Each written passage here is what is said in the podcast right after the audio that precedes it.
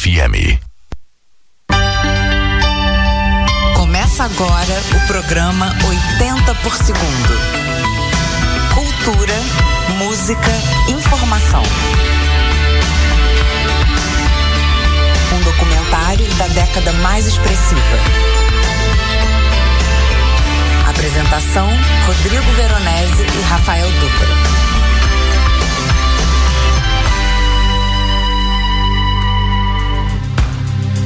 Olá, boa noite, tudo bem com vocês, meus amigos ouvintes? Começa agora mais um programa 80 por segundo, ao vivo, aqui na Rádio 80 FM. Apresentação aqui do Rafael Dutra e do Rodrigo Veronese. Lembrando sempre, né, que você pode curtir o nosso programa com imagens. Você acessa o YouTube, digita lá é, 80 por segundo, ele já traz aqui o nosso canal, a nossa transmissão ao vivo. Ou se você preferir, acesse o nosso Instagram, nosso novo Instagram, hein, que tá bombando. Você coloca lá 80 por segundo underline e aí ali ele te mostra os links, os links lá disponíveis na bio, onde você também poderá acessar aqui o nosso programa. E aí, Veronese, tudo bem? Boa noite. Fala, meu parceiro Rafael Dutra. Boa noite, amigos da Rádio 80 FM, do nosso da nossa máquina do tempo aqui do 80 por segundo, mais uma sexta-feira. Olha, sexta-feira eu fico feliz, viu? Sexta-feira é dia de alegria. Nosso documentário aqui sobre cultura, música, entretenimento, toda sexta-feira, para você que está chegando agora, 21 horas ao vivo. As nossas reprises são sextas-feiras às 14 horas e agora aos sábados, às 14 horas, amanhã tem reprise, é, que é focada na nossa galera portuguesa, com certeza. E para você que não consegue assistir o programa às sextas-feiras à noite, fica a dica. Sábado às 14 horas, um horário muito legal, tá fazendo muito sucesso na Rádio 80 FM. E vamos lá, nosso canal exclusivo de comunicação tem pelo YouTube, né, sendo o chat, e tem o nosso WhatsApp, que é o 11 95064 7832 11 95064 7832 mande mensagem lá também que a gente lê aqui ao vivo. O nosso Instagram é o arroba 80 por segundo underline. E lá no link da nossa bio, hoje eu fiz uma aulinha sobre link na bio, é, teve aulinha lá no, no, no, nos dois Instagrams, né? No meu e no do 80 por segundo sobre. E olha, eu fiquei surpreso, muita gente não sabia o que era link na bio. Então foi super legal a gente ter ensinado, porque ferramenta nova, né? Instagram, internet é uma ferramenta nova.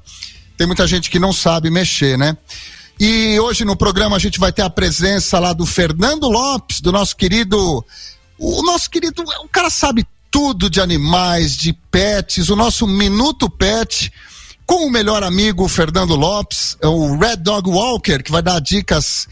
Ele está sempre aqui agora, todas as sextas-feiras, dando dicas sobre adestramento, comportamento, tudo relacionado aos pets. E hoje a dica vai ser especial Dia dos Pais. Vamos ver o que, que o Fernando vai trazer para a gente hoje.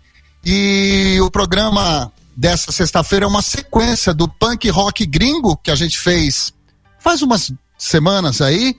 E, e hoje é o Punk Brasil, né? E a gente vai tentar dar um panorama aí de como surgiu o movimento punk aqui no Brasil. E ó, tem uma questão aqui é, relevante que eu queria comentar com vocês. O nosso programa é ouvido por muita gente. Então, a gente é um programa democrático, né? E a gente teve o cuidado de, de musicar o programa, não necessariamente só com as bandas punk raiz brasileira, porque senão ficaria muito cansativo para quem não é do punk, né? Porque você saber a história do punk é uma coisa, você ter que ouvir punk music o tempo todo é outra. Ia ficar cansativo, claro, para quem não, não curte muito a essência da punk music, então a gente vai tentar manter uma, uma base de músicas aí, vai ter um pouquinho de punk raiz, porque a gente tem que, que mostrar, vai, e a gente vai ter um, um punk mais pop, um punk mais de boutique, então vai ter muita música legal e, e olha, eu tenho certeza que vai agradar aí é, punks e pops do programa, tá? E esperamos que vocês curtam e a gente já vai comer, ó, pra você ver como a gente tá eclético hoje, mas no tema, a gente vai começar o programa com uma música que é a música mais punk e menos punk do Brasil, se é que vocês me entendem. Solta o som, Rafael Dutra.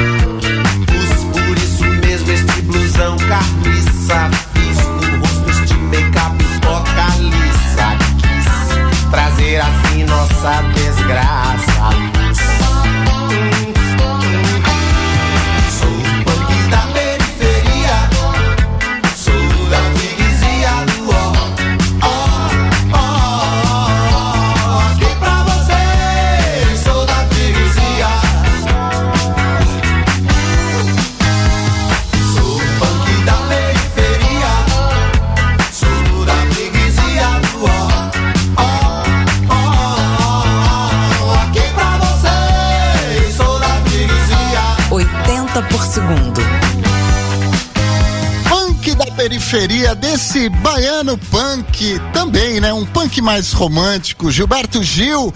Esse, essa música ela não tem nada de punk, mas ela tem tudo de punk. É bem legal, assim como a obra do Gil. Tem muita coisa, muita contestação, né? Afinal, o punk é contestação. O jeito que ele é tocado faz parte do circo ali, mas o, o ideal do punk é a contestação. E ó, tem mais um punk aqui muito rebelde que, que lançou uma frase sensacional que é a seguinte: se punk é o lixo, a miséria e a violência, então não precisamos importá-lo da Europa, pois já somos a vanguarda do punk em todo o mundo. Sabe quem disse isso? Chico Buarque. Anarquia, galera! Mais um pouquinho de Gil, vai.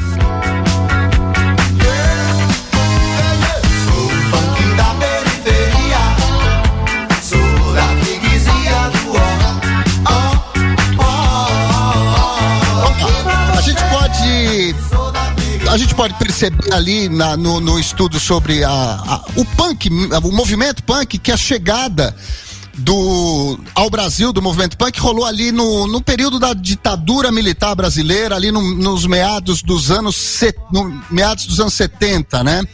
É, essa ditadura que teve início com o golpe de 1964 que derrubou o governo constituinte que estava instalado no poder pelas eleições de 1960 e o movimento punk reflete fenômenos culturais históricos né, é, específicos que, que escancaram é, as questões políticas, econômicas, sociais aí bem interessantes do Brasil nessa época, né? Interessantes, tristes, enfim.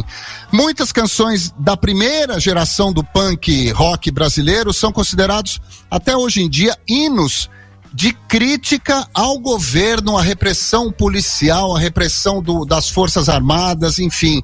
É, o ser punk é ir contra é, o posicionamento de opressão do governo. É, esse, essa é a filosofia punk muita contestação, atitude, letras ácidas, poucos acordes, né? É, essas, essas seriam, ah, esses seriam os elementos básicos aí do, do movimento sociomusical que ganhou o cenário, né? O movimento punk é um movimento sociomusical. E a gente falou um pouco desse, desse som aí, desse, desse lance, desse movimento no, no punk gringo, que a gente exibiu algumas semanas atrás. Aliás, está lá nos nossos canais para você rever, tá? O punk gringo tá bem legal, o início do punk gringo lá no, nos Estados Unidos, na Inglaterra. Acesse lá nosso Instagram, nosso YouTube, tem tudo lá. E Ser diferente nos anos 70 e 80 era muito incomum. Se você fosse diferente, você era classificado ou desclassificado, né? Rotulado, marginalizado. Ó, vamos tocar um pedacinho aqui do Raiz. Essa banda é uma das primeiras coisas de punk music que surgiu no Brasil. Olha o nome da banda, Lixo Mania. Só um pouquinho. A música chama Punk. Vamos lá. 80 por segundo.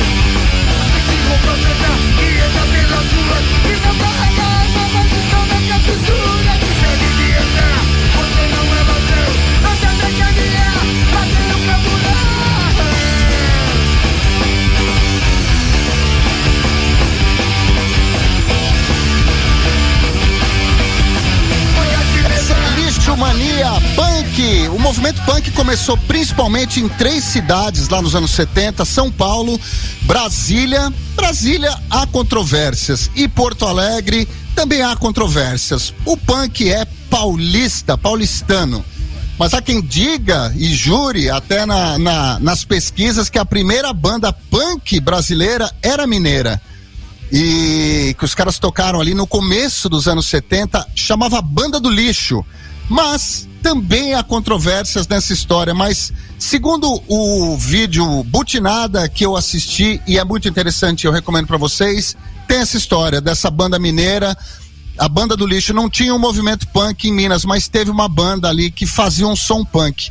E o movimento punk em Brasília é um movimento mais de moda, né, de influência, com uma galera mais de classe média alta, com filhos de diplomatas, filhos de professores, uma galera mais situada em uma cultura mais elitizada, né? E eles, o, qual que era, por que que eles tinham essa, essa base? É, eram os discos vinis que os pais traziam, os amigos traziam do exterior, porque eles não tinham muita noção do que acontecia com a, com a população mais pobre, né? Mais periférica. E o ideal era o punk gringo mesmo. Por isso tem essa coisa que eu brinquei assim, Brasília peronomútil, porque Brasília tinha uma influência e diferente, né, do movimento de classe mais operária mesmo no ABC paulista e no cenário paulistano numa clara oposição ao movimento mais de elite lá de Brasília, né? A gente falou um pouco aqui do movimento de Brasília no rock nacional, no rock Brasil que a gente apresentou aqui no programa e a gente vai voltar um pouquinho aí nesse início para desenrolar o carretel da punk music. Essa galera de Brasília foi mais influenciada, foi mais influenciada por bandas punks, né? Várias que contamos aqui no The Clash, o Ramones e tal, mas eles não chegaram a ser punks nem de viver da ideologia punk, ao contrário dos paulistas, né? E uma das bandas que teve muita influência, porém não eram punks, coisa nenhuma, do, do movimento de Brasília. Foi o aborto elétrico em 78, que o Renato Russo era filho de bancário, o André Pretórios, filho do embaixador sul-africano, e morreu depois de um tempo de overdose. O feio Flávio Lemos, os irmãos, filhos de professores também. Teve também a banda Detrito Federal, formada em 83, e a banda ali de Brasília que, que mas colocou um pouco, assim, um pouco mais o pé no punk, foi a Plebe Rude. Então a gente vai Pra, falamos já, já falamos tudo do punk de Brasília, não tem mais nada para falar de Brasília, mas vamos ouvir os punks de Brasília, pero não mútil, plebe rude, proteção, vamos ouvir. Será verdade? Será que não? Nada do que eu posso falar.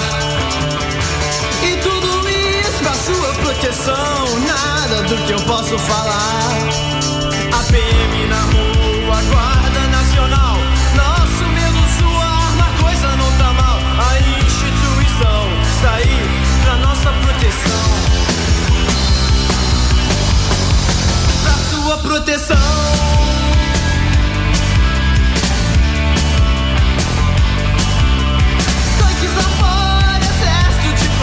apontado aqui sua proteção, pro governo poder se pôr. A PM na rua, nosso medo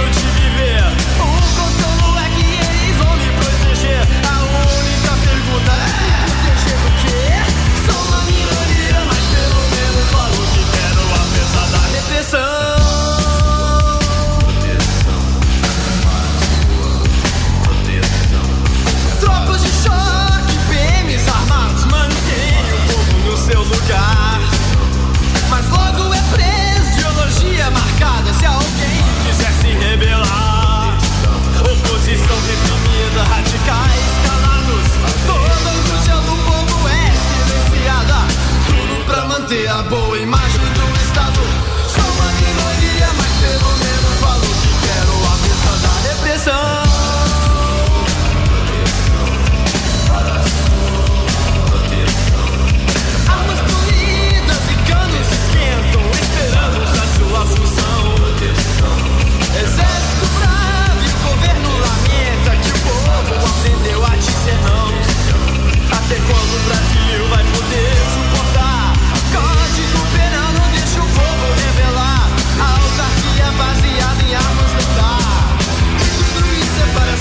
Ouça 80 por segundo. É, muito bem. Esse som já é dos anos 80, tá? A gente vai voltar para os anos 70 ainda, mas fica aqui um pouquinho da cara do punk de Brasília. Essa banda é muito legal, eu adoro o Plebe. E ali em Brasília, o local onde os playbas punks se encontravam, né? A origem do movimento playba punk era o Colinas, que é a famosa Turma da Colina. Colina, na verdade, para quem não sabe, é, era o nome dado a um conjunto de prédios que eles moravam, né?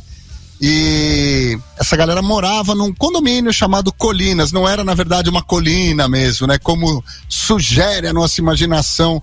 Ali morava o Renato Russo, Legião, Fei Flávio Lemos, do Capital, o André Pretórios, do Aborto Elétrico, o Felipe Seabra, esse aí que você acabou de ouvir na Plebe Rude, e eles visitavam, é, e, e, essa galera era visitada direto pelo Dinho, do Capital, o Louro Jones, do Capital, e aí essa turma muito louca ali de Brasília ficou conhecida como a turma da colina. Hoje o programa 80 por segundo é uma sequência do punk rock gringo. Para você que perdeu, é hoje é continuação. A gente já fez a parte dos gringos, vale a pena sei lá buscar para assistir. Hoje é o Punk Brasil e a gente vai dar um panorama de como surgiu o movimento aqui no Brasil. Uma carinha punk, mas um pouco pop para agradar punks e pops. Punk, na verdade, era o paulista, como eu disse, né? Bandas como o AI5, o AI5 e o Restos de Nada foram as duas primeiras bandas punks no cenário paulista, tá? Aí teve a Lixomania, que foi uma dessas que a gente já tocou no começo. Aí teve Ratos de Porão do João Gordo, Olho Seco, Cólera, Inocentes e, e várias bandas. A gente vai falar de muita banda legal aqui hoje. E vamos ouvir um pouquinho dessa que foi uma das primeiras bandas. É, ela esteve, ela, ela mais o AI5 foram as duas primeiras bandas paulistas. Restos de nada, ódio. 80 por segundo.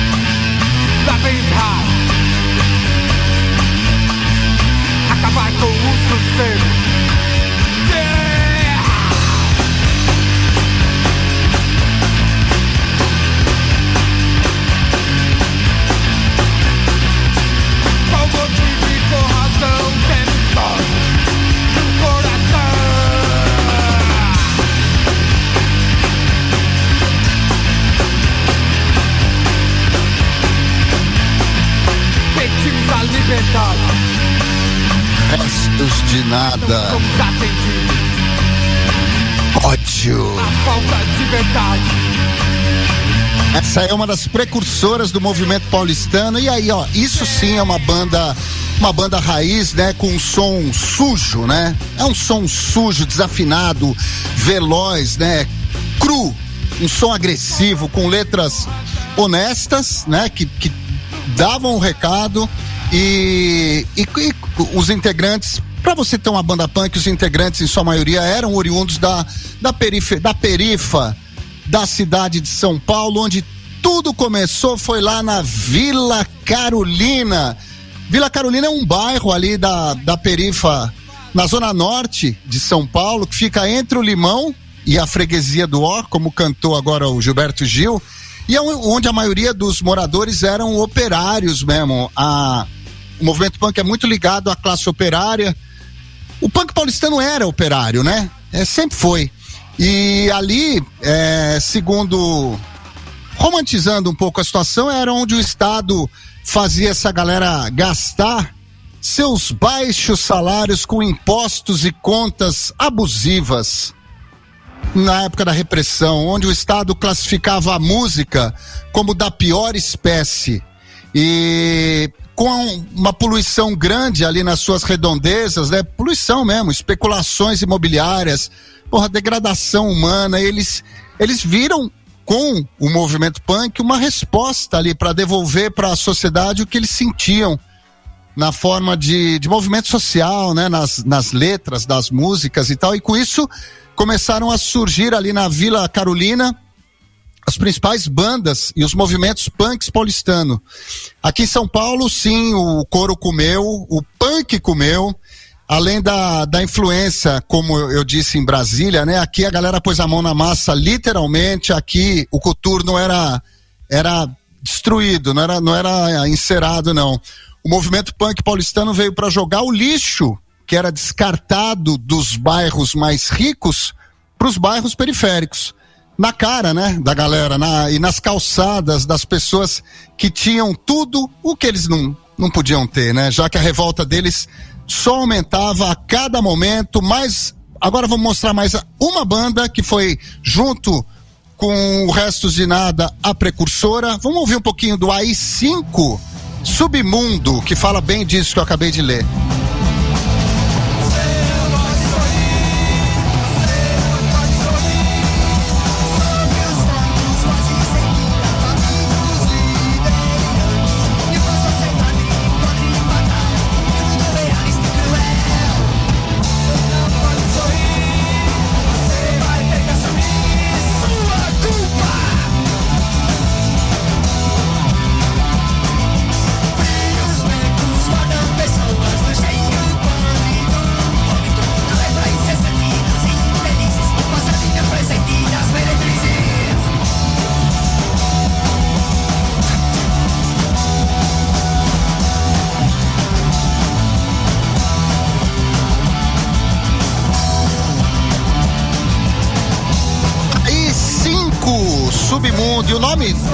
Nome aí cinco dessa banda é uma homenagem, claro, às avessas, né?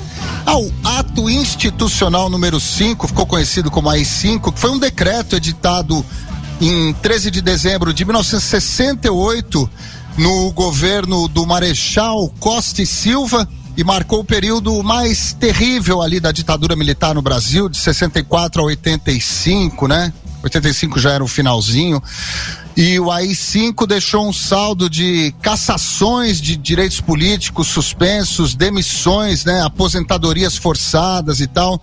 O decreto concedeu ao presidente poderes quase ilimitados. Terrível, como fechar o Congresso Nacional, por exemplo, de Maia e todas as casas legislativas do Brasil por tempo indeterminado, caçar mandatos e considerado o mais radical decreto do regime militar, foi o quinto. Esse também abriu caminho para o recrudescimento da repressão com os militantes da esquerda armada que foram mortos e desaparecidos no regime militar, um, um momento fúnebre da história do nosso país.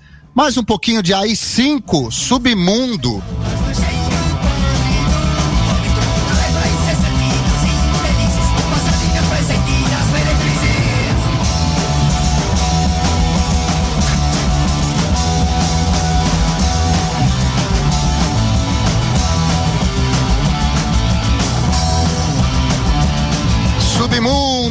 Cinco. E ó, na Vila Carolina, o ponto de encontro dessa moçada aí, desses primeiros punks ali nos anos 70, era uma praça em frente à Escola Estadual Tarcísio Álvares Lobo, a famosa EETAL, na Vila Siqueira, que era vizinha ali da Vila Carolina, onde a grande maioria dos integrantes do movimento punk estudavam, uma escola do estado ali. Olha que, imagina que cenário, né? E ali era onde se via a transição do rock pro punk, ela bebia, namorava, ficava ali na praça, num dorse farniente, atraindo aí músicos, né? Personagens estranhos. E ali, nesse conjunto de, de uma galera já de saco cheio, surgiu a Carolina Punk, que foi a maior e mais temida gangue de São Paulo, surgiu ali da Vila Carolina da escola Tarcísio Álvares Lobo, escola estadual, a Carolina Punk, mais temida gangue de São Paulo. E São Paulo e toda a região no seu entorno ali estava vivendo nessa época uma era da, da disco ainda, anos 70, né? Danceteria. E tinha poucos lugares que tocavam rock, né? Rock clássico mesmo. E com frequentadores assíduos, e esses espaços que eram poucos começaram a ser invadidos, literalmente, por esses grupos punks é, com visual, com atitudes agressivas e tal, roupa de estilo militar, né? Alfinetada, jeans, coturno e tal, que era a marca registrada dessa galera.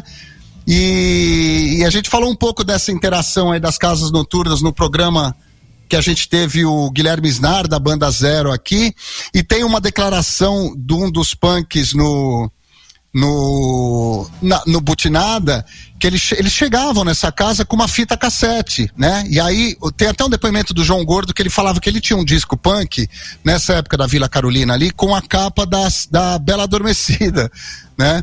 E aí ele chegava falava, oh, toca esse som, o pessoal entrava na casa noturna e aí botavam, entravam esses sons aí, aí cinco, lixo mania. E aí o cara falava assim, não, mas aqui não toca isso. Aí diz que a galera punk falava, vai lá e tira eles da pista, então. 200 caras dançando pancadaria, ou seja, os caras dominavam os picos e ai de quem não tocasse, né? Vamos ouvir um pouquinho de Inocentes, que é outra banda muito legal do movimento punk. Já já a gente vai falar do Clemente e companhia. Rotina, esse som é bem legal.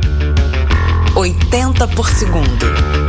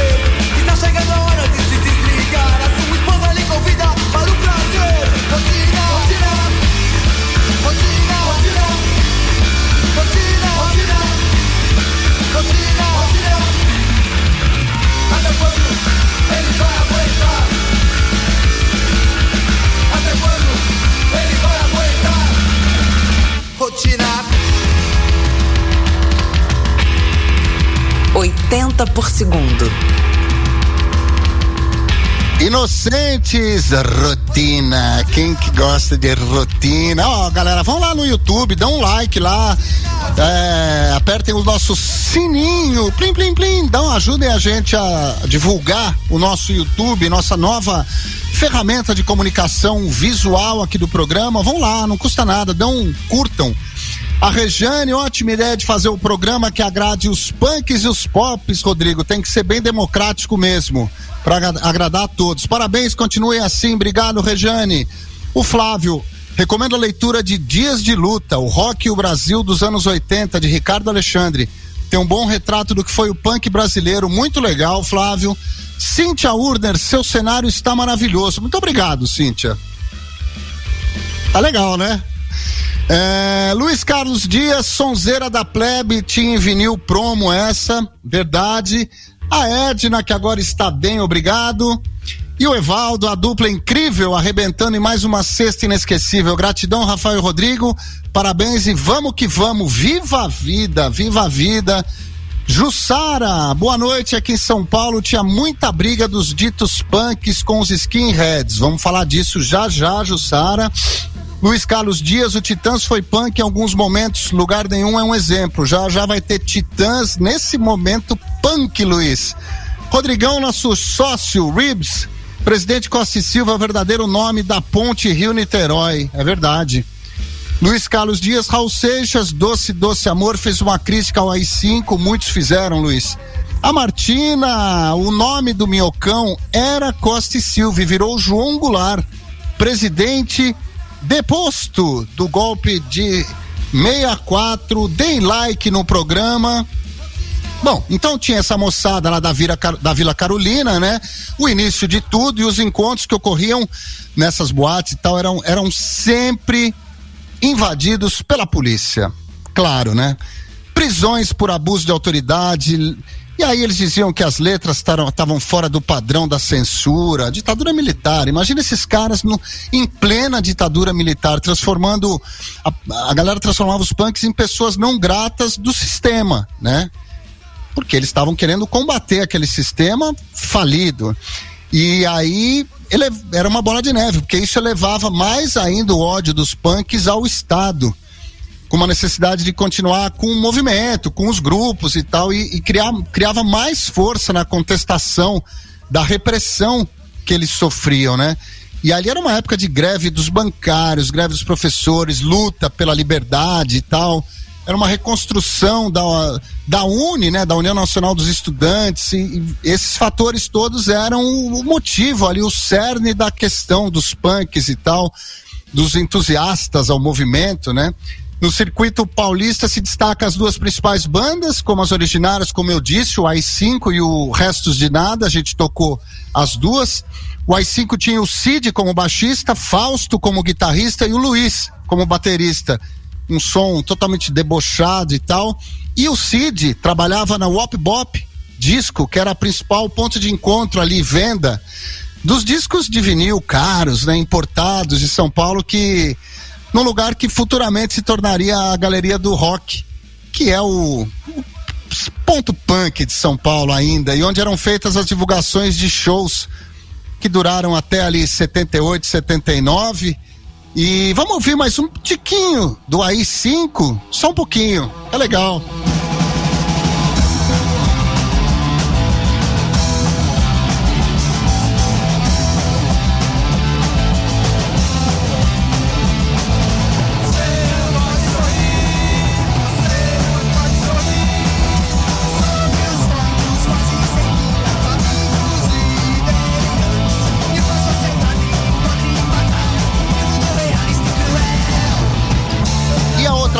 Fora o AI-5, que é o Restos de Nada, que a gente ouviu também, foi formado em 78 com, com a galera lá da, da Vila Carolina e todos estudavam na escola Tarcísio Álvares Lobo, né?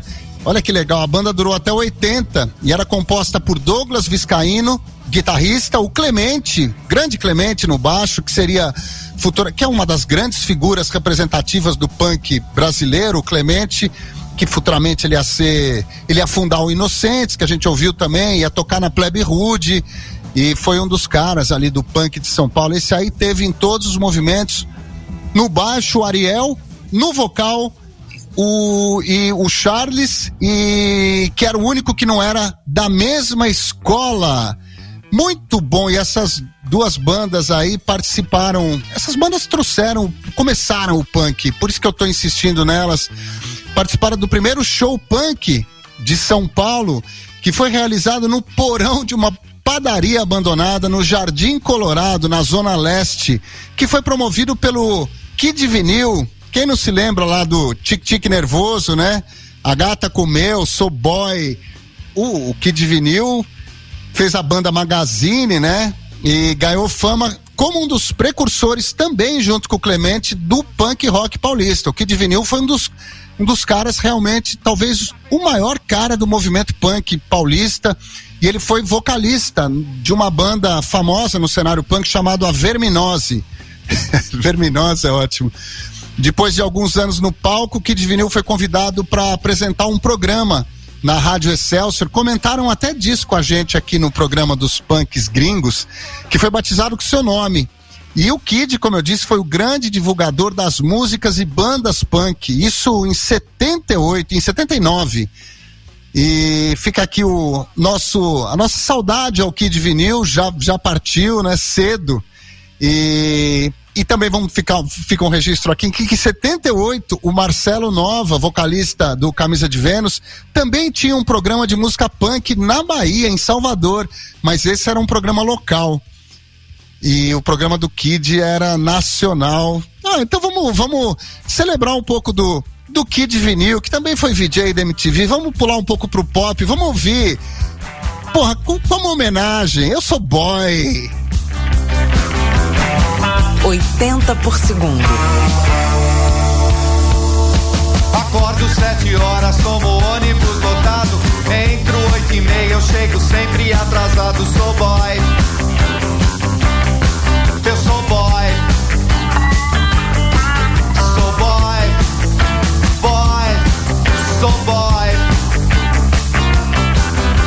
Atento oito e meia, eu tenho que bater cartão.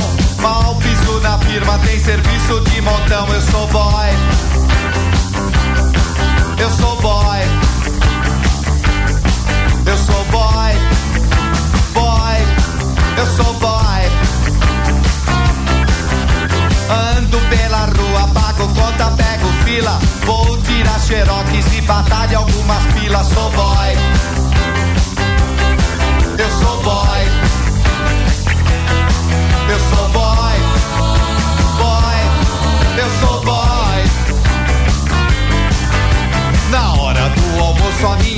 É de leão. Abro a marmita e o que vejo? Feijão.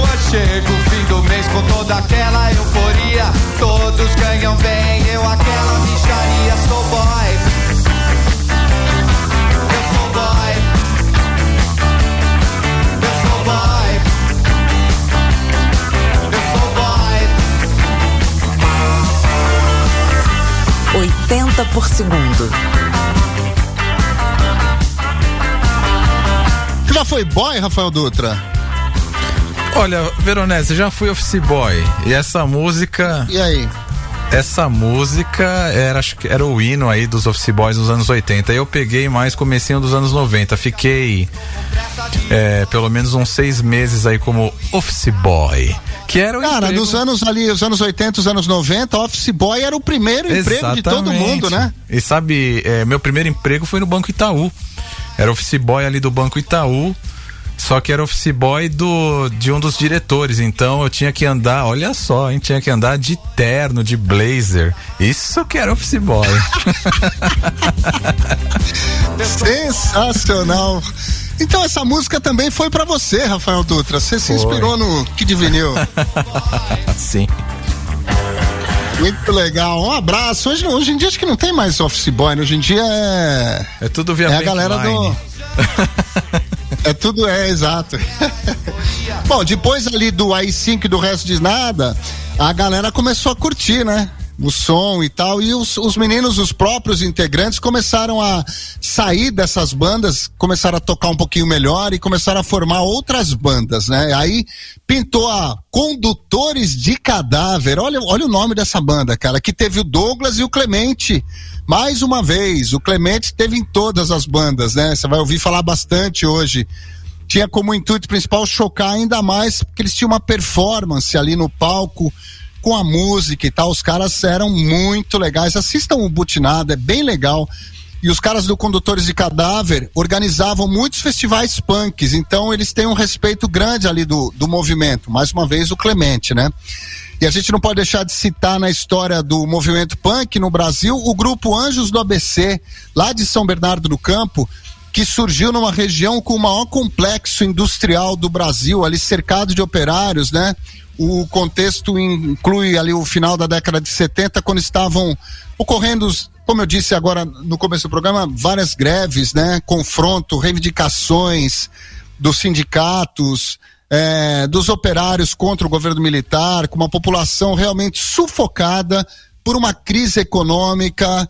Olha, para quem não lembra, a nos anos 80, ali no final dos anos 70, nos anos 80, a inflação era uma coisa tão absurda. Olha, você que é jovem que está ouvindo o programa, o negócio era o seguinte: você ia no mercado, comprava um quilo de arroz. Isso não é mentira, é verdade. Eu vivi isso. Você comprava um quilo de arroz às 11 da manhã por cinco reais, às seis da tarde você pagava sete. Tinha uma maquininha de precificar que soltava o preço nos produtos assim, duas, às vezes três vezes por dia eles reprecificavam os produtos de tanta inflação assim. Gasolina filas nos postos de É. gasolina que davam voltas, quilômetros, quilômetros, quilômetros, quilômetros, quilômetros, Isso que eu ia assim, uma coisa absurda.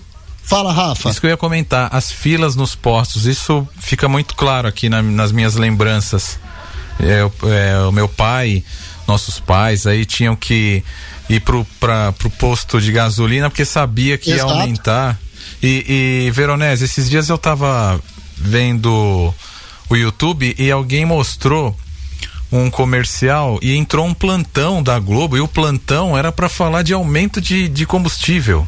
Então é, era meio que rotina é, esse, esse aumento nos combustíveis aí. Era bem complicado. Que doideira, hein? É. Era, uma, era um ali, uma galera sufocada, né, por uma crise econômica absurda. Opressão do Estado total, né? O pobre cada vez mais pobre, o rico cada vez mais rico e fazendo com que essa classe trabalhadora sofrida eram os pais dessa galera punk, né?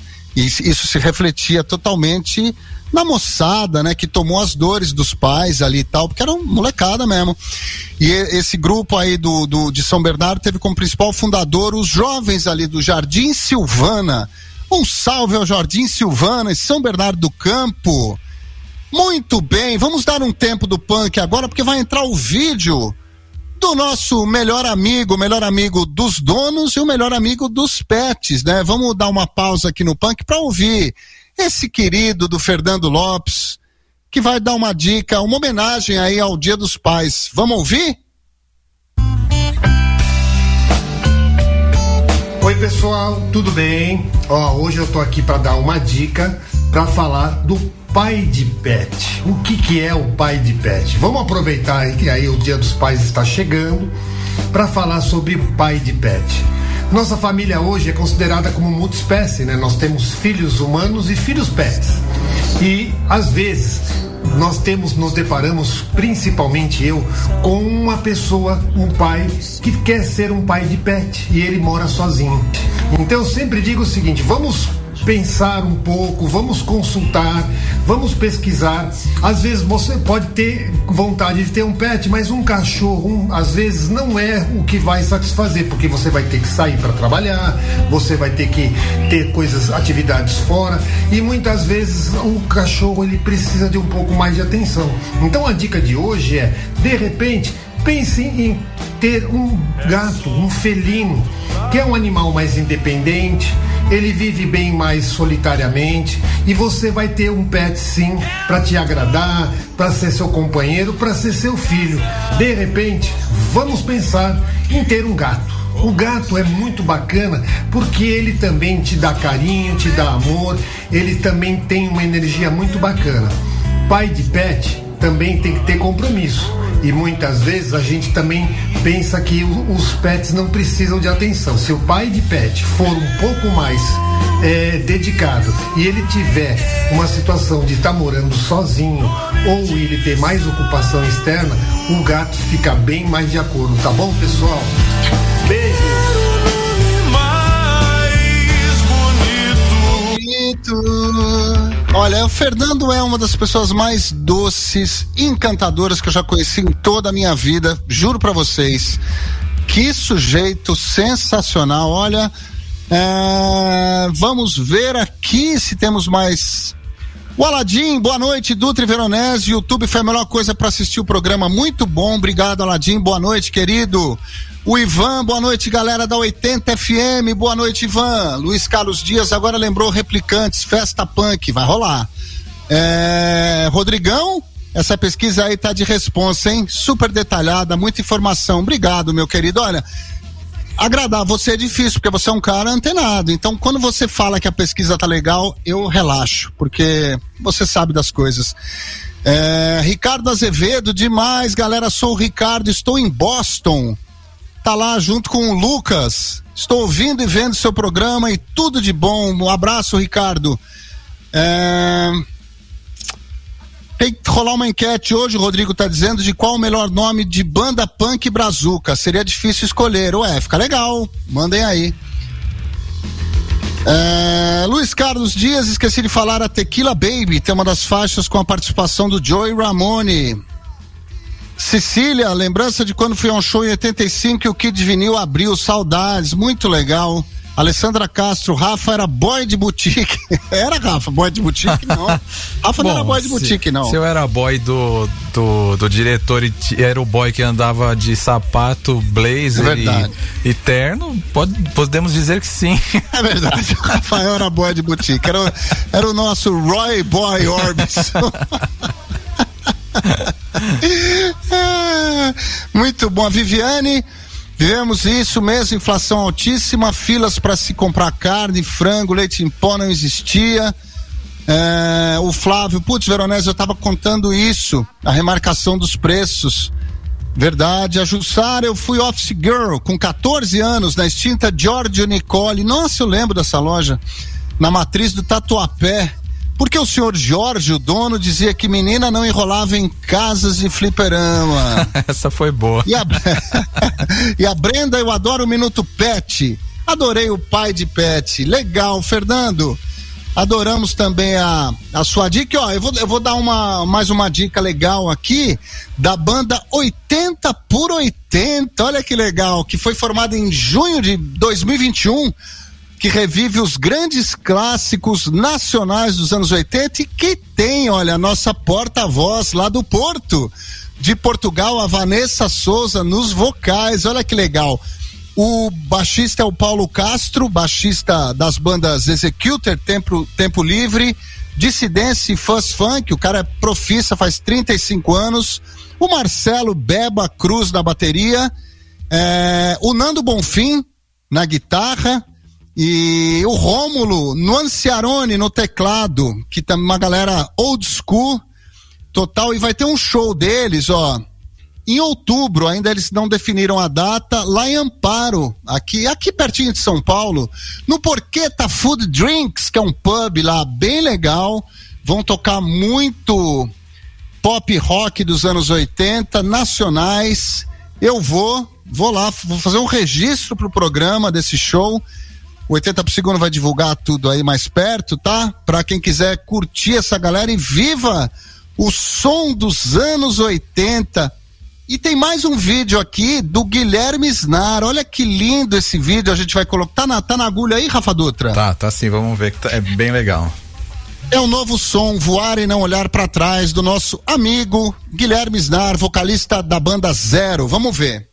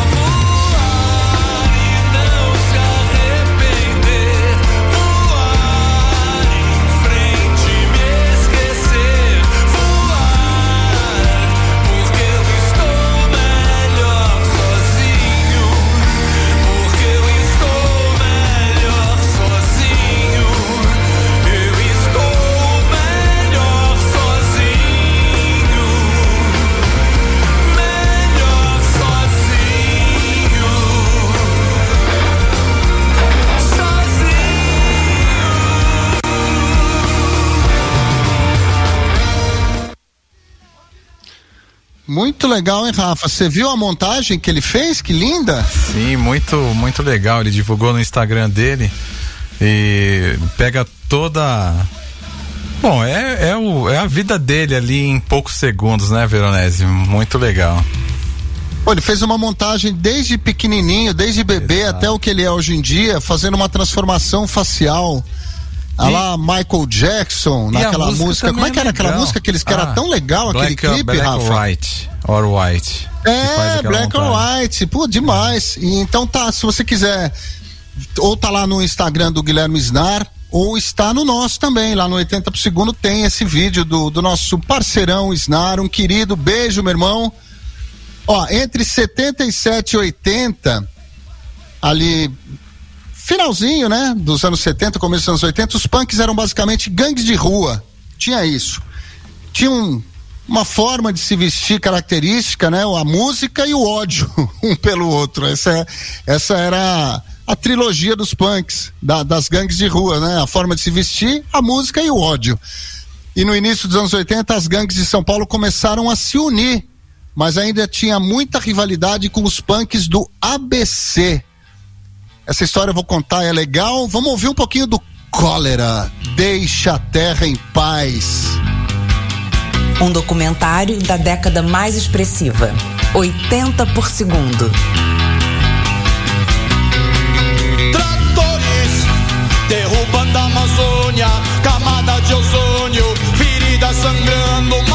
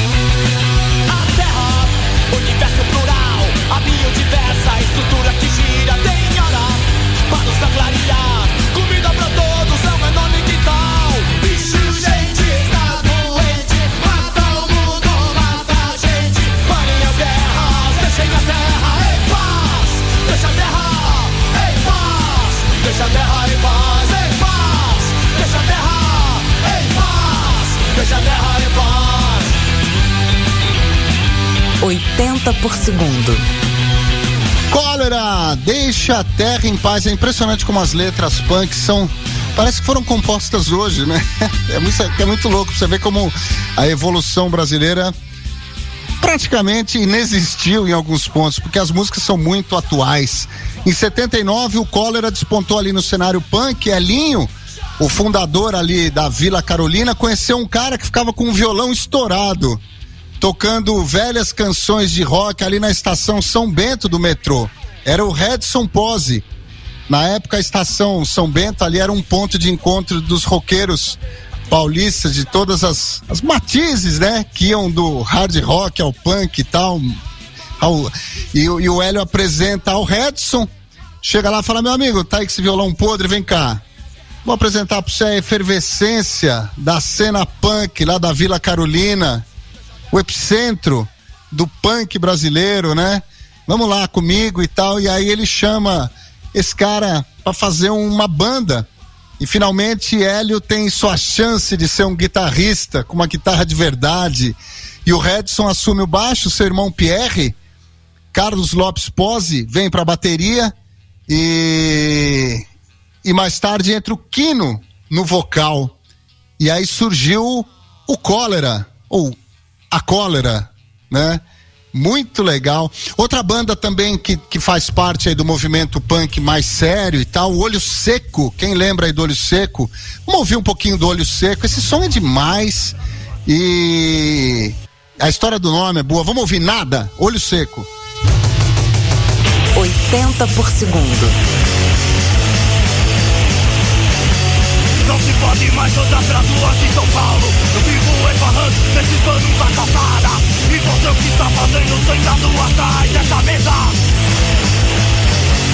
E você o que está fazendo sentado atrás dessa mesa Nada, nada, nada Nada, nada, nada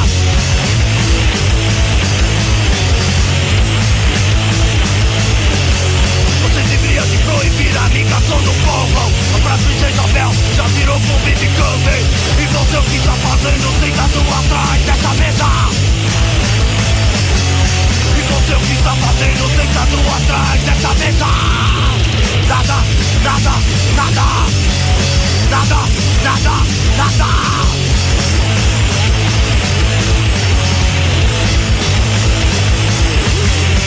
Se pode mais andar pelas ruas de São Paulo. Eu vivo esbarrando panos da calçada. E você o que está fazendo sentado atrás dessa mesa E você o que está fazendo sentado atrás dessa mesa Nada, nada, nada Olho Seco. Nada, nada, nada Faz uma referência aí, punk paulistana, foi formada nos anos 80 já em São Paulo e é reconhecida como uma das grandes bandas do gênero punk no país, né? A formação original da banda foi o Val no baixo, Fábio Sampaio no vocal, Redson, que eu acabei de contar aí na guitarra, né?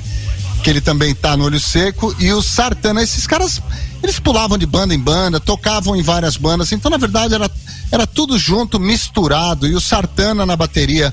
Em 82 a banda participou da primeira coletânea de bandas punks brasileiras, o Grito Suburbano. E o vocalista Fábio Sampaio foi quem alugou um estúdio de oito canais é, da Gravodisc para que o Olho Seco, junto com o Cólera, com os Inocentes, com a Narcólatras e o M19, registrassem ali sua, suas músicas. Tinham 12 horas de aluguel. Ou vocês fazem tudo em 12 horas ou vocês sumam daqui. Imagina a loucura, né?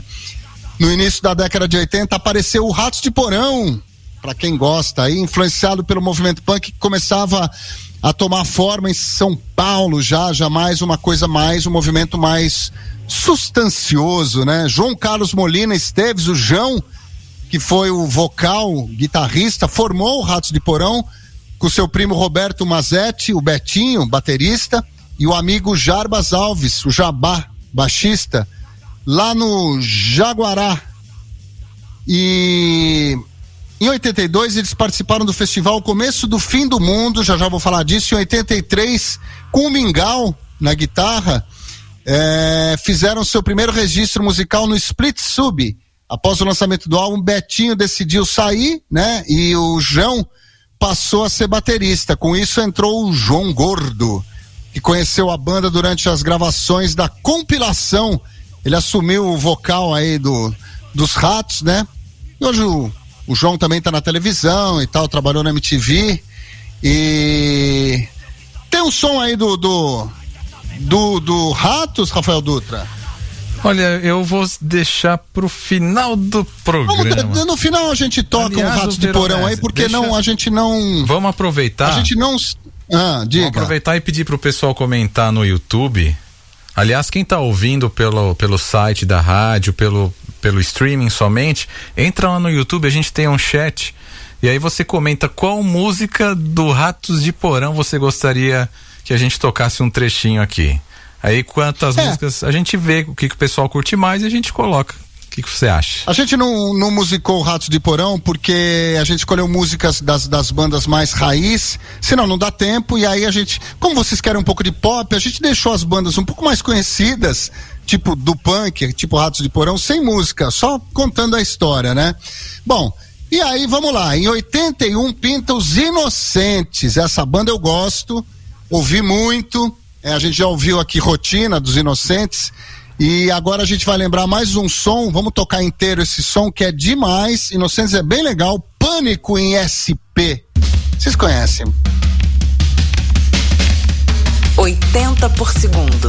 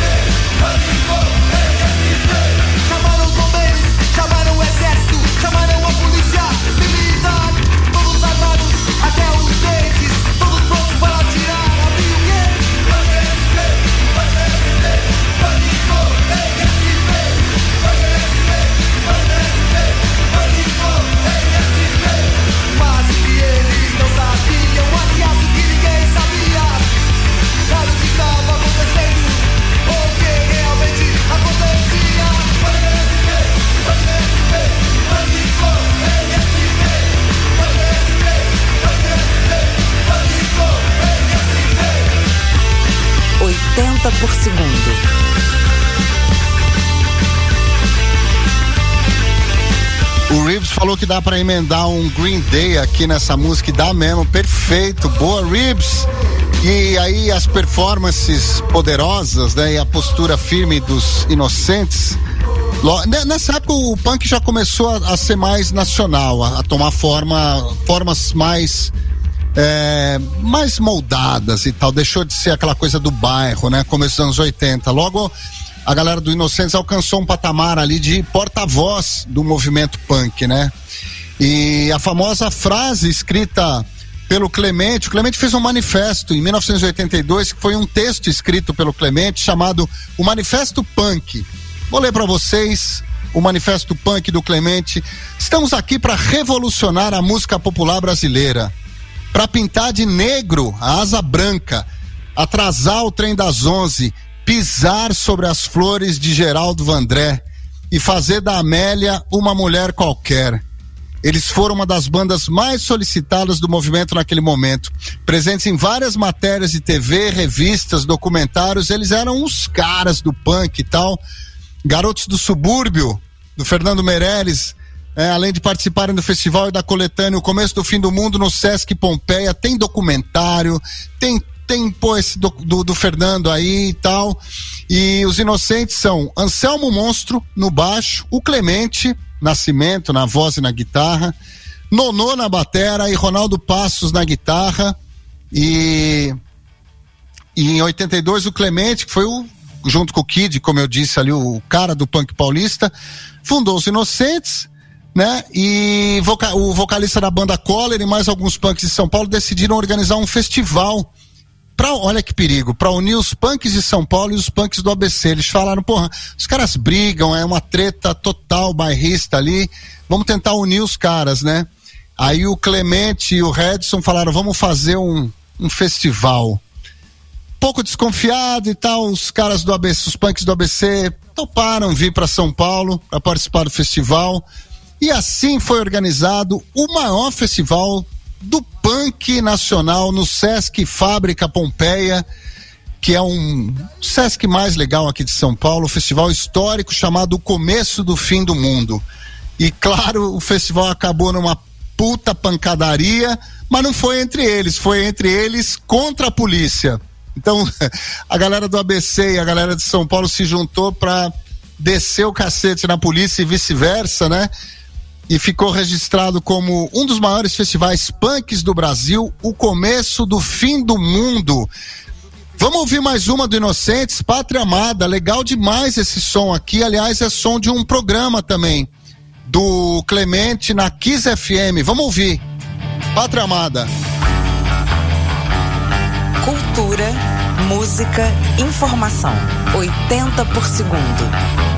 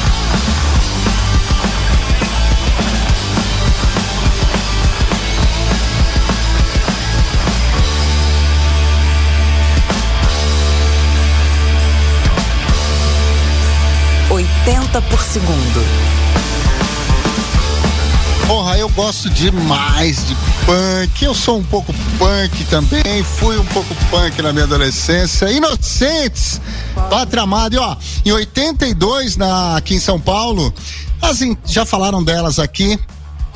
Estudantes, né? Na época, Sandra Coutinho, Rosália e Ana Machado resolveram formar o grupo As Mercenárias. Olha, esse nome é demais, não é, Rafa? As Mercenárias. Sim. E Muito a música que você bom. vai tocar também, demais. É, é bem legal. E entrando na onda punk, que tava, tava gerando bandas reconhecidas no estado e tal, né? Já era, os inocentes já estavam encorpados, né? Ratos de porão fortes e tal. E o Edgar Escandurra do Ira foi o primeiro baterista das Mercenárias, mas por conta de várias bandas que ele tocava, né? Como o Smack, o, o Futuro, tra, o Traje a Rigor também, e o Ira, né? É, ele, ele foi baterista do Traje também, ele saiu e no lugar entrou o batera Low. Ó, presta atenção nessa música, que já já a gente vai fazer uma, uma, uma comparação dessa música. Vamos ouvir esse som das Mercenárias Polícia. Presta atenção.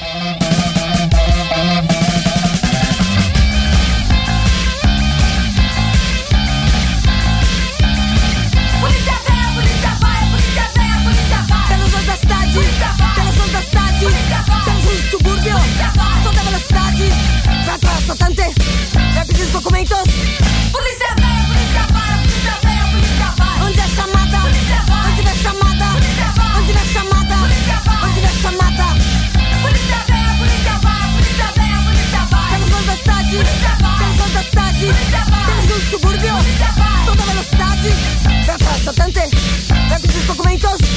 Polícia vem, a polícia vai, a polícia vem, a polícia vai. Onde é chamada? Onde vem chamada? Onde vem chamada? Onde vem chamada? Vamos tocar um pouquinho da próxima, Rafa, na comparação. Vamos lá, vamos colocar.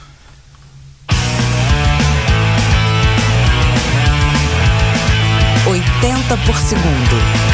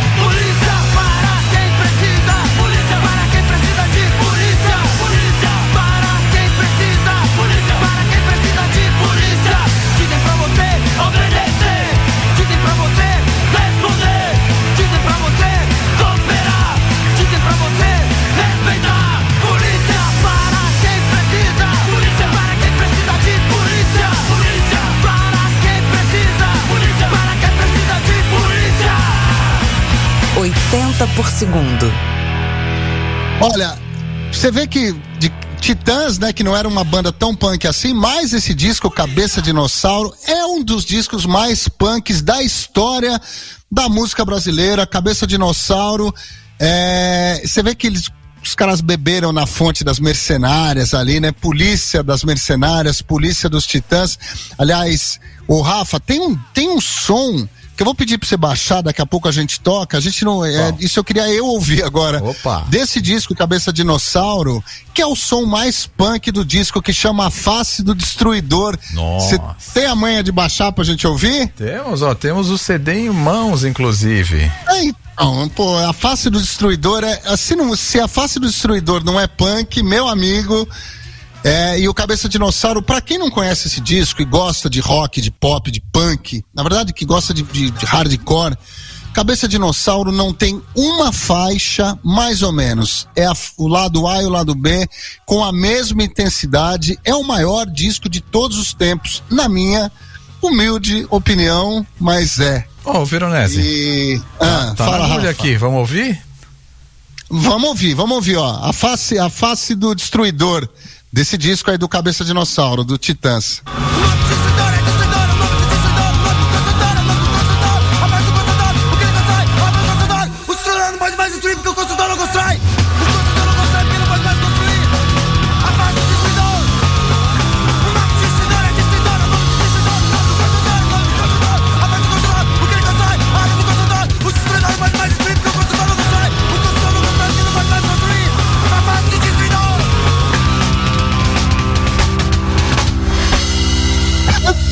Teguiveril, isso Demais, é uma.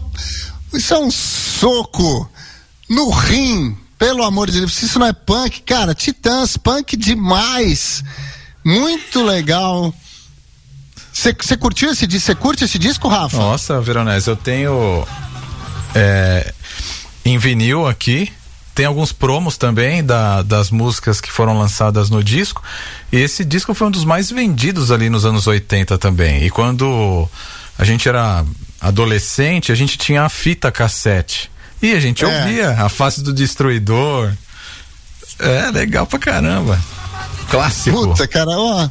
A gente precisava. é, a gente precisava conseguir fazer um especial desse disco, Cabeça Dinossauro, viu? Chamar um titã aqui pra dar entrevista pra Nossa, gente. Vamos pensar demais, com carinho, hein? Ia ser demais. Ah, ah, Putz, grina. esse disco o, e o, o outro que é o Jesus Não Tem Dentes no País dos Banguelas, na minha humilde opinião, são os dois melhores álbuns aí do, do Titãs. Junto com o, o Black É. Blonde também. Acho que essa trinca aí É legal também. Os três são maravilhosos. é demais. Mas pra mim, o Cabeça Dinossauro é, é o melhor disco do Brasil de todos os tempos, pra mim. E não- ninguém me convence do contrário. Ó, em 83, os ex-integrantes lá da, da Lixomania, que foi a primeira música que a gente tocou no programa, né?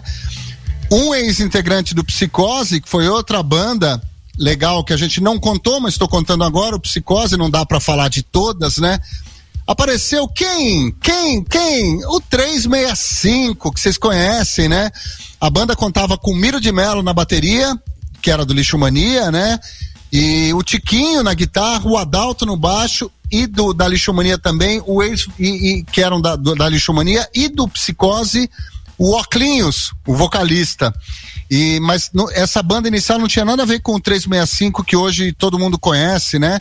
Aí eles abandonaram esse projeto e em 85 eles retomaram com o Mingau, ex-Ratos de Porão, no baixo. E aí entrou o vocalista Finho e o guitarrista Ari Baltazar, que é um cara também muito legal do movimento aí. E junto com o Miro fizeram a formação definitiva do 365, descartaram todo o repertório anterior, né? O Fininho e o Ari assumiram a, a, a composição, as composições da banda, né? Com isso, ali já era um estilo é, pós-punk, mas tinha muito punk também. E como eu disse em outros programas, a música do 365 foi foi falada que era um rock de combate, né? E é mesmo. E a gente vai ouvir, a gente toca sempre o 365 aqui no 80 por segundo, mas a gente sempre toca São Paulo, né? Do 365. E hoje a gente vai tocar um outro som, vou contar uma historinha antes desse som, em Portugal, é, no final dos anos 60 ali, é, tinha um movimento de artistas populares, né? Todos de esquerda, que quiseram contribuir para o desenvolvimento de uma consciência política através da música. Esse movimento é muito legal.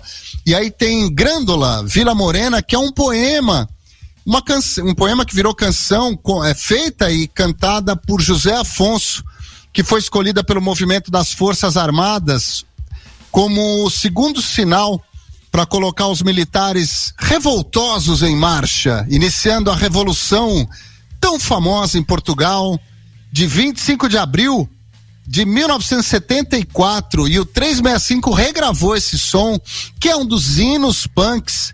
E essa revolução também é conhecida como a Revolução dos Cravos, né? Ou a Revolução de Abril, para quem curte Portugal, que é um movimento político e social que rolou lá em 74, que depois o regime da ditadura do Estado Novo, que rolava desde 1933 em Portugal, e iniciou ali um, um, processo que ia terminar com a implantação de um regime democrático português, com a entrada em vigor da nova Constituição de 25 de abril de 1976, marcada por forte orientação socialista.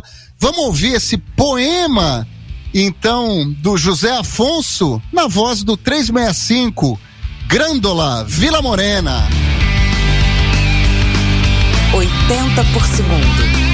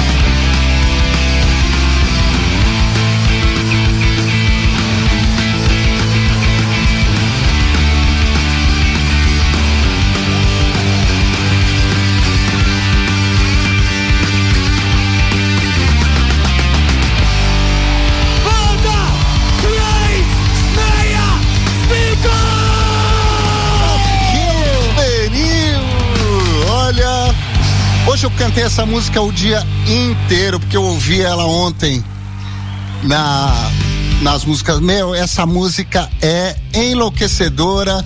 José Afonso, para quem conhece Lisboa, a ponte que passa sobre o Rio Tejo é a ponte 25 de abril, também conhecida como Ponte 25 de abril.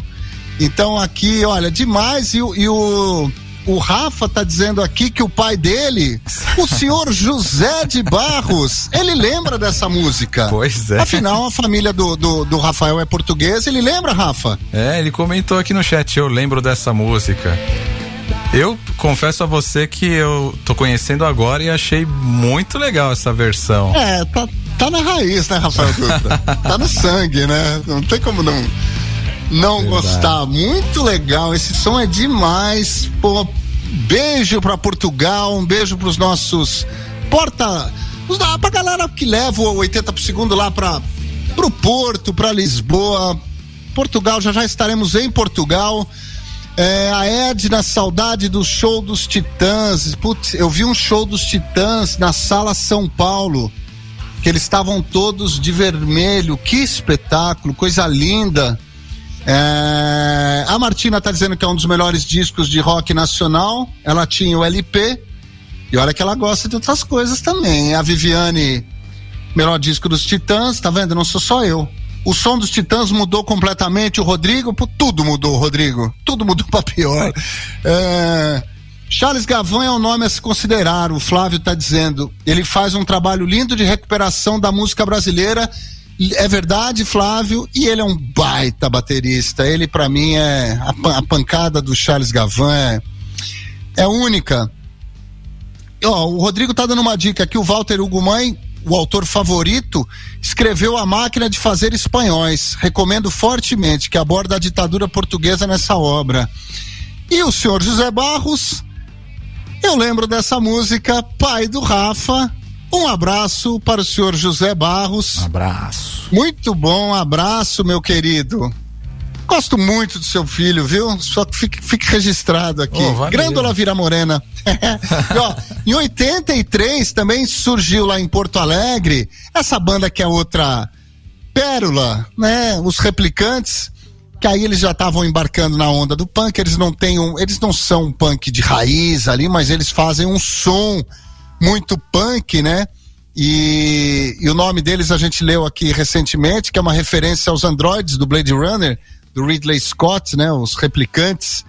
E vamos ouvir um pouquinho então. Essa música a gente toca sempre aqui, mas não tem como não hoje, né? Tocar. Vamos ouvir, pô, Surfista Calhorda, um pouquinho de replicantes. 80 por segundo.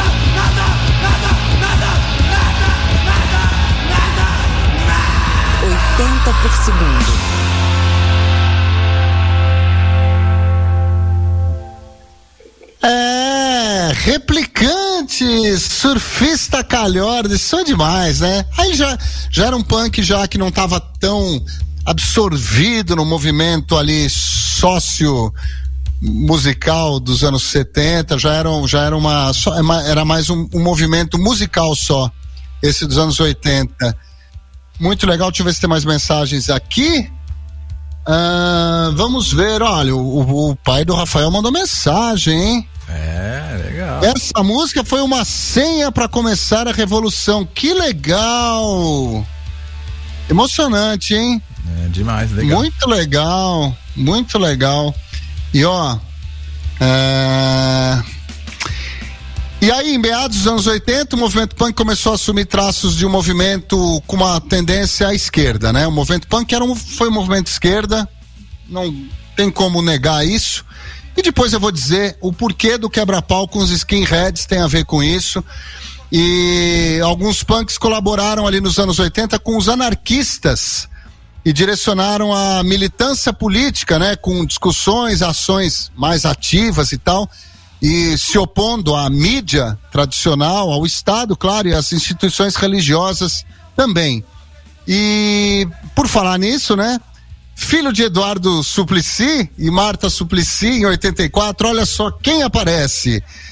Eu prometi, no, quando a gente tava falando dos punks gringos, a gente tocou Billy Idol e eu falei, eu, eu brinquei que o Billy Idol era o puta punk de boutique, é mesmo, né? E aí eu, eu prometi no outro programa, se vocês assistirem amanhã no YouTube o programa dos, dos punks gringos, vocês vão ver que eu falei. No programa que vem, eu disse, a gente vai tocar o Supla no lugar do Billy Idol. Pois é. Então eu vou, como eu prometi, estou aqui cumprindo, né, com estilo punk rock. O Supla, né, e o produtor de MPB Bid, na época Bid guitarrista, fizeram muito sucesso com Humanos e Garota de Berlim e com o Tóquio, né? Eu tive esse disco, achei, acho um barato, adoro o Supla, adoro o Tóquio, acho legal demais. E esses caras fizeram jus aqui no Brasil ao termo punk de boutique, mas era legal demais. Marcaram história, fazem parte, o Supla tá aí até hoje. Vamos ouvir então Humanos do Tóquio. 80 por segundo. 80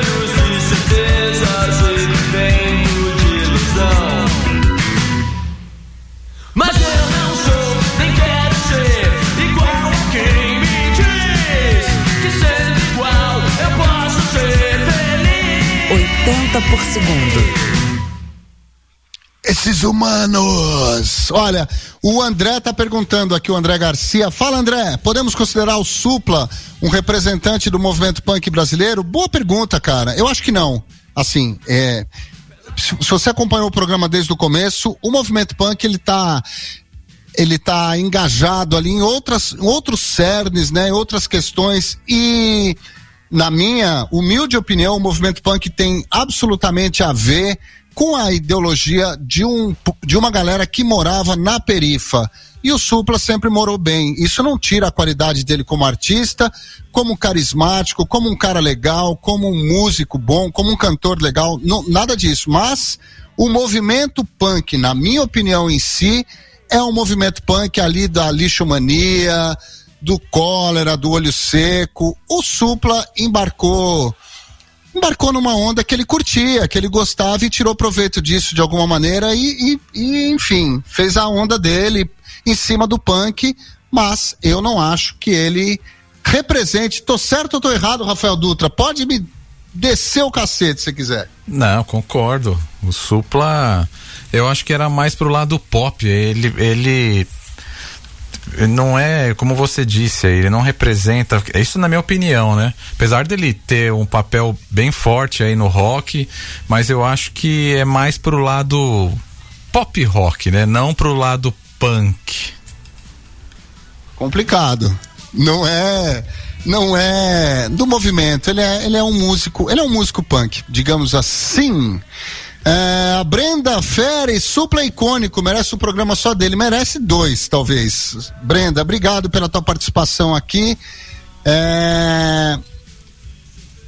O André Garcia está dizendo que Humanos teve uma regravação em 2000 pelo próprio Supla e acho que ficou mais punk ainda. Vamos tentar achar, Rafael Dutra, essa regravação para ouvir? Vamos, vamos tentar sim. André, daqui a pouco a gente toca para você, tá? O Flávio, o único artista brasileiro que tem um action figure que vendeu horrores. Comprei o CD só para dar o bonequinho para os meus filhos que eram crianças na época. Muito legal. E o Anderson Ferraro, o programa tá muito bom, parabéns. Ratos para mim é uma das maiores bandas nacionais. Rola então o clássico Beber até morrer. Vamos rolar Ratos daqui a pouco, Anderson. Em sua homenagem, brother. E ó, é, agora a gente vai falar dos Garotos Podres. Esse nome é sensacional. Eles entraram em 85 em estúdio, eles são de 80, começo dos anos 80, ali, 82, se eu não me engano. Entraram no estúdio em 85 para gravar uma demo tape, né? Uma fita de demonstração. Foram gravadas e mixadas 14 músicas em 12 horas no estúdio de oito canais. E o resultado foi considerado tão bom para os padrões da época que 11 dessas 14 músicas acabaram se tornando o primeiro álbum da banda, que o nome é, foi Mais Podres do que Nunca. Muito demais, cara.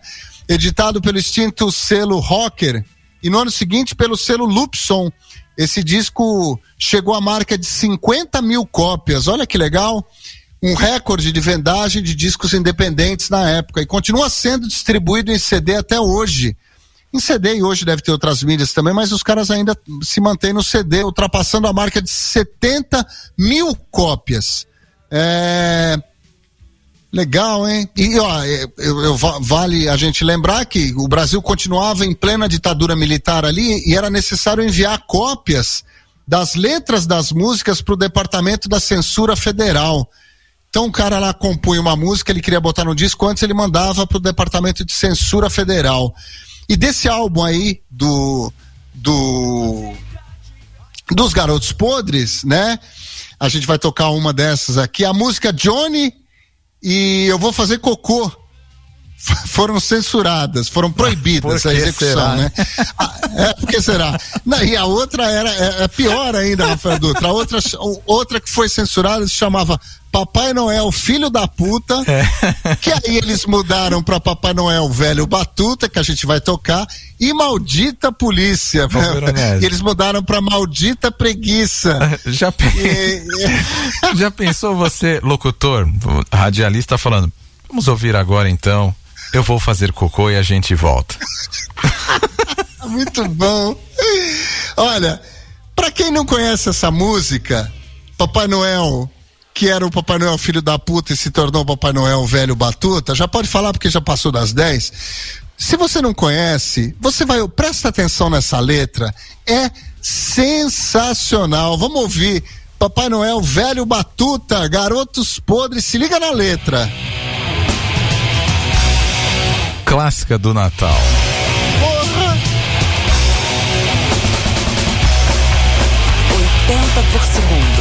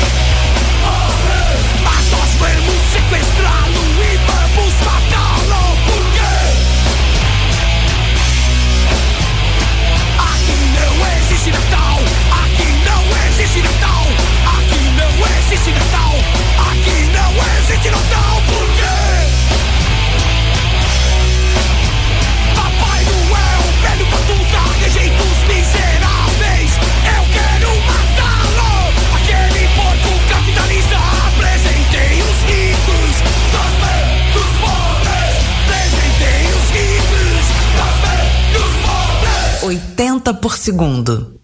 Porra, ó, Papai Noel, velho batuta, rejeita os miseráveis, eu quero matá-lo, aquele porco capitalista. Presentei os ricos e cospe nos pobres. Pobres, pobres, mas nós vamos sequestrá-lo e vamos matá-lo. Por quê? Aqui não existe Natal. É a voz da periferia que não que o Papai Noel não chega, muito louco, né, meu?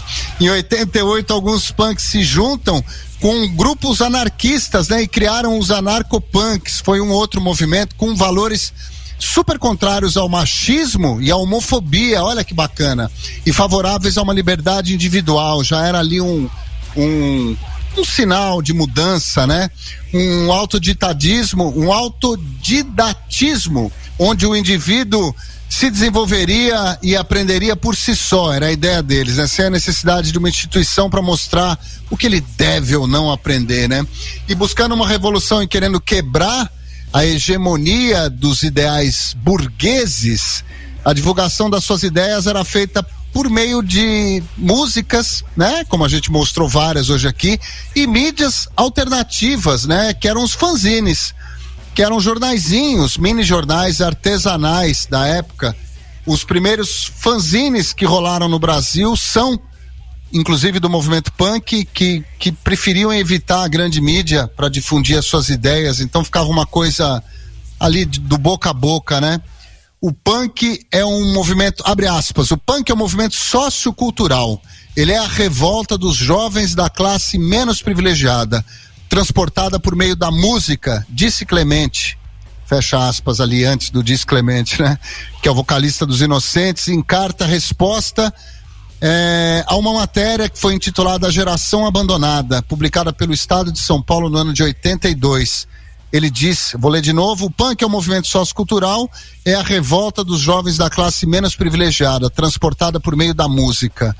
Muito legal, Clemente, e a periferia é acostumada, né, a ter um, um enfrentamento de luta contra o capitalismo desde sempre, a sociedade do consumo, e nesse sentido, a violência responde a diferentes necessidades, como repelir a violência policial, que era uma das formas de hierarquia que estava estabelecida, né? Mas não só violência a favor de seus ideais que existe no movimento. Apesar de alguns punks não pertencerem a nenhum grupo, as gangues ainda assombram o movimento. Sempre teve essa história das gangues, né? É uma coisa que tem até hoje em dia. E aí falaram lá atrás dos skinheads e tal. É interessante porque a- as brigas, né, entre as gangues dos punks contra os skinheads ah, existem ainda em bairros periféricos, existem punks, existem skinheads.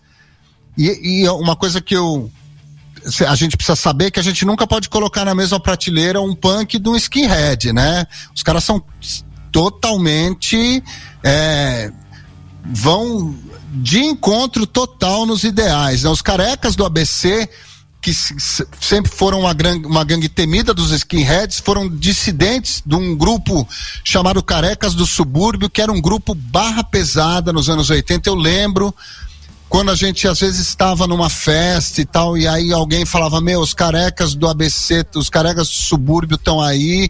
Era sinônimo de os caras entravam para quebrar tudo tudo, quebra. Eu vi cena, eu vi os carecas do subúrbio quebrando tudo embalada em São Paulo nos anos 80. E eles foram formados ali na região do Grande ABC, principalmente em Santo André. E e o lema do, dos skinheads, né, é Deus, pátria e família. Soa sou atual, né?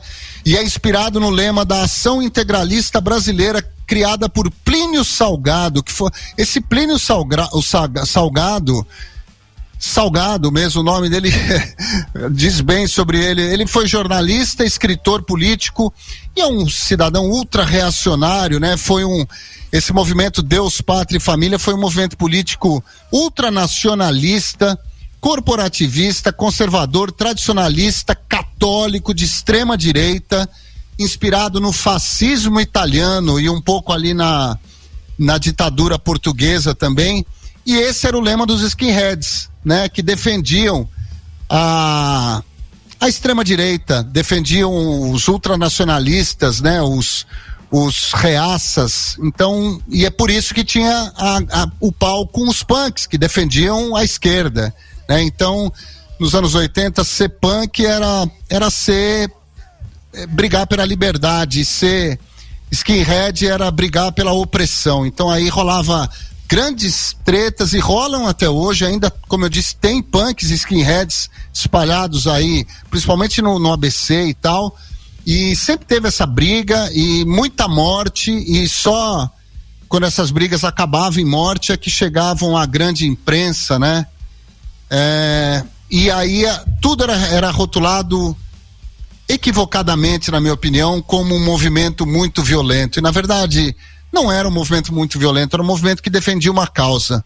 Pra, na minha opinião, o movimento violento mesmo era o movimento do Estado nesse momento. Esse era um momento violento. Os punks queriam a paz. Ao contrário dos skinheads. Rafael Dutra, vamos. Vamos tocar um Ratos de Porão? Vamos, eu separei aqui, ó. Deixa eu ver, peraí. Aqui, ó. Juventude Perdida.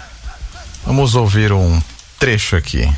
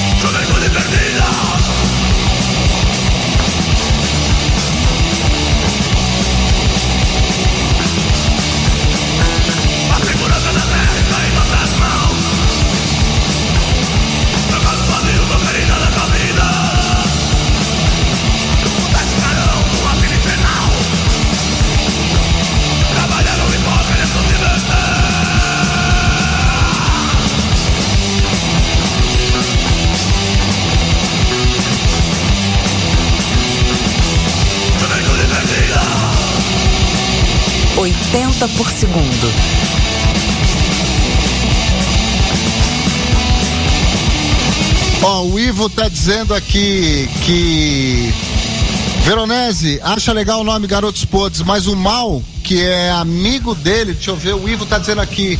É, o José Rodrigues Mal, o, o, o Ivo, claro, escreveu, vocalista do Garotos Podres, era meu vizinho e professor de história da sexta série, só podia, ao ensino médio. Ia todo dia pra escola conversando com o Mal sobre música. O Ivo ia, muito legal, ótima pessoa, imagino. E aí ele tá dizendo que o nome Garotos Podres, é, ele perguntou uma vez, o, o, o vocalista do, do Garotos perguntou pro Ivo uma lista de nomes e tal, que eles cogitavam na época, e um deles era Mal e suas hemorroidas saltitantes. muito, muito punks, meu. É, muito legal. A Edna tá dizendo que os carecas do ABC eram temidos até em Santo André. Os caras eram barra, meu, os caras entravam, assim, a polícia tinha medo dos carecas. A polícia militar, na época, tinha um cagaço dos carecas do ABC. Os caras eram terríveis. Leonardo Ferrão Brasil, a pesquisa de vocês é nota 10. Parabéns, façam 80 por segundo sobre o rock gaúcho. Cara, vamos fazer. A gente já fez, Leonardo, o Rock Brasil. E no Rock Brasil teve o Rock Gaúcho, mas está aqui na minha listinha, na nossa listinha aqui de novos programas, um especial sobre o Rock Gaúcho. Prometido, velho. Fica um abraço aqui para você, a Brenda. Ai, gente, eu me divirto demais com vocês. Muito bom, que bom, a ideia é essa. Ó, o Rafael, Rafael, o que, que temos para ouvir agora aí que você me falou? Nós temos. é, um ouvinte comentou aí sobre uma regravação do, do Supla para Humanos. Vamos É. ver se essa aqui, ó. Que era mais punk, né? É, vamos ver se eu escolhi a versão certa, né?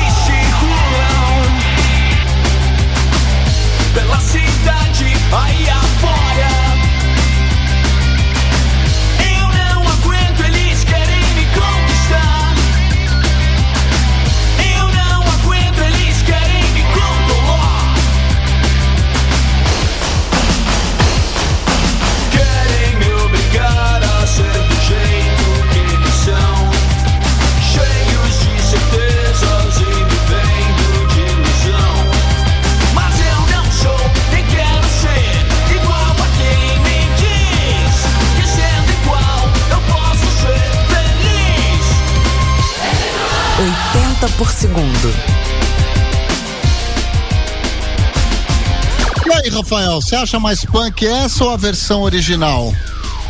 É, Eu achei essa versão legalzinha, mas eu ainda continuo preferin- preferindo com a banda Tóquio ali dos anos 80. Mas essa versão ficou Essa aí legalzinha, é não mais, conhecia não. é mais digitalizada, né? É, mas é legalzinha também. Mas tá aí, André Garcia. Tocamos pra você o som. E olha, então eu queria. Tem mais coisas para ler? Vamos ver se tem mais beijos e abraços. Olha, estão reclamando de que a Cleci Leão não está no chat do YouTube. Posso saber por que, Cleci, que você está escondida? quer, se quer mandar um abraço? Tem tempo ainda, tem mais um tempo, tem mais um golinho de 80 por segundo aí. É, vamos ver. A Rejane, um feliz dia dos pais antecipado para todos os ouvintes do programa que são papais, em especial o Rodrigo e o Rafael. Obrigado, Rê. Valeu. Muitas alegrias e bênçãos para vocês e curtam bastante seus filhos. Meu filhote chega amanhã, tô feliz. É, o Rodrigo Ribs está dizendo, já pensou o Rafael anunciando? E agora com vocês, eu vou fazer cocô de mal e suas hemorroidas saltitantes. Ia ser demais. eu tinha pensado nisso na hora, mas eu falei, não, não vou, não vou falar isso. Porra, cara. E como é que a gente faz pra terminar o programa que tá tão legal? Agora só sexta que vem vai dando uma angústia quando vai chegando Vamos no escolher final. um, um som dos Titãs ali do Cabeça Dinossauro.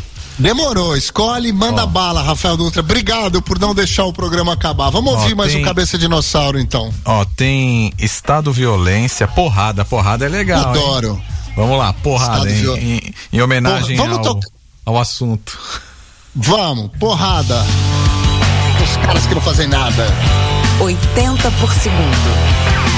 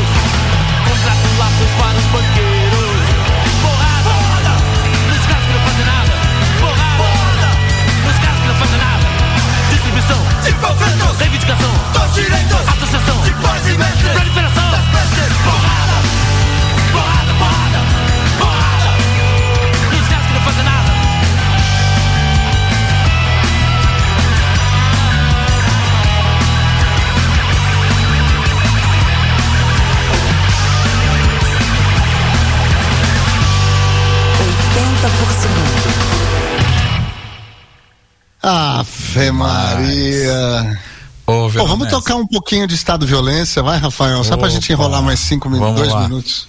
Vamos lá, cadê? Selecionando Estado Violência. 80 por segundo.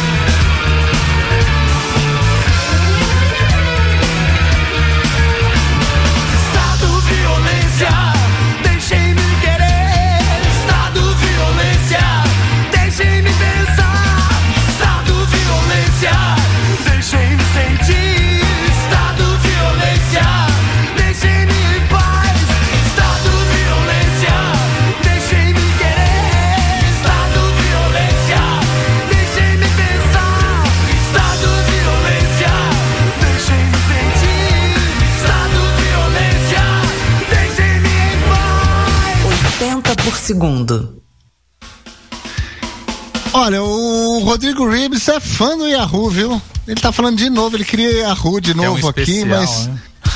Vamos fazer um especial do Yahoo em homenagem ao Rodrigo Ribs.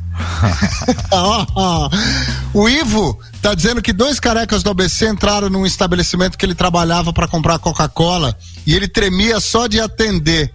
E na mesma hora eles deixaram a Coca-Cola para trás e foram espancar um cabeludo que passava. Caraca. É, os caras eram assim mesmo. Alessandra Castro, Feliz Dia dos Pais, Rodrigo e Rafa, obrigado, Ale.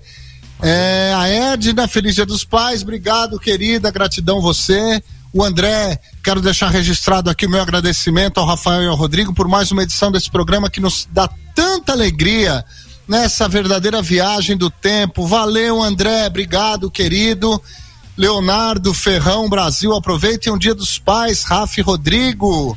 Se você for pai, você também, meu caro. Rodrigo, foi massa, pesquisa cada vez mais aprofundada, muito esmero, a gente agradece. Obrigado, meu irmão, de coração. Leonardo Rodrigues Bride, show de programa, obrigado, boa sexta-feira, valeu, Léo. Viviane, feliz dia dos pais.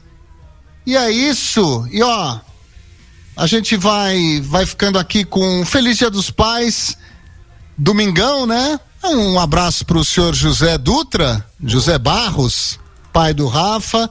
Um beijo pro Rafael, papai, pro Fernando Lopes, que é papai, além dos cachorros do filhote dele, pro meu pai. Pro papai Veronese Doutor- também. É, pro papai Veronese. Obrigado, querido, pros meus amigos que são papais e a todos os papais, aqueles papais realmente presentes, né?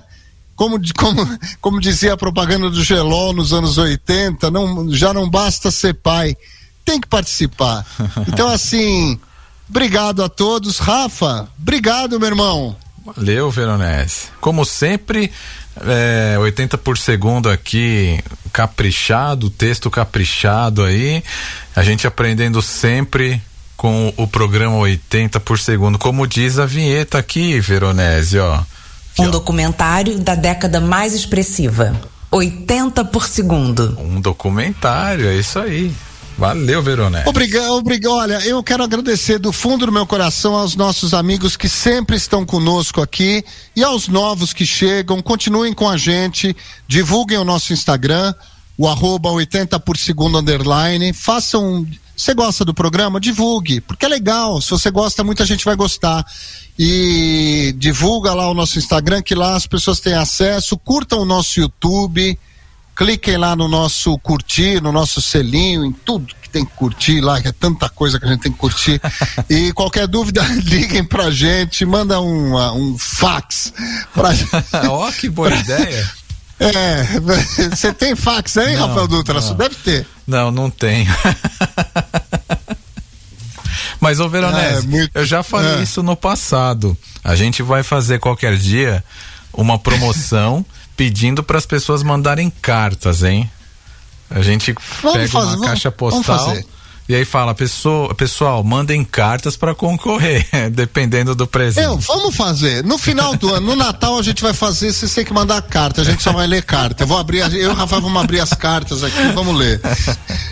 Olha, então vamos. o- a música do programa de hoje é essa que a gente vai colocar agora. Para encerrar o 80 por segundo. Fiquem com Deus. Um beijo, muito carinho. Muito amor e muita anarquia para vocês. Valeu, galera. Obrigado por tudo. Vamos subir esse som fantástico. Vamos ouvir mais um pouquinho.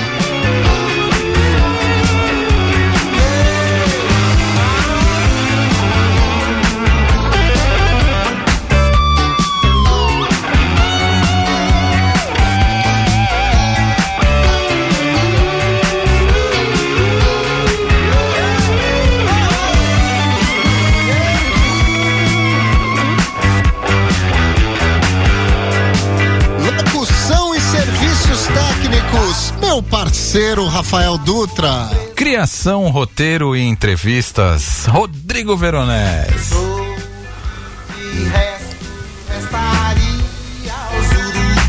Produção e marketing, Cleci Leão. Apresentação, Rafael Dutra e ele, Rodrigo Veronese, o ator que está aí no canal Viva e você pode assisti-lo, lembrar aí de Paraíso Tropical com Rodrigo Veronese.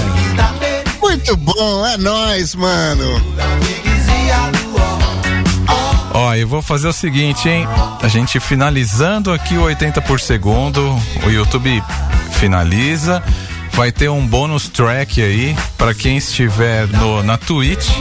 Rafael Dutra vai fazer uma versão ao vivo de. Vou pegar duas músicas aqui.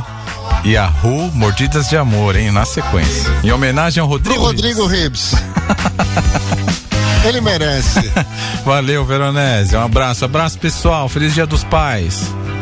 Tchau, gente. Beijão, beijos. Cabelo tipo índio moicano me apraz. Saber que entraremos pelo cano satisfaz. Satisfaz.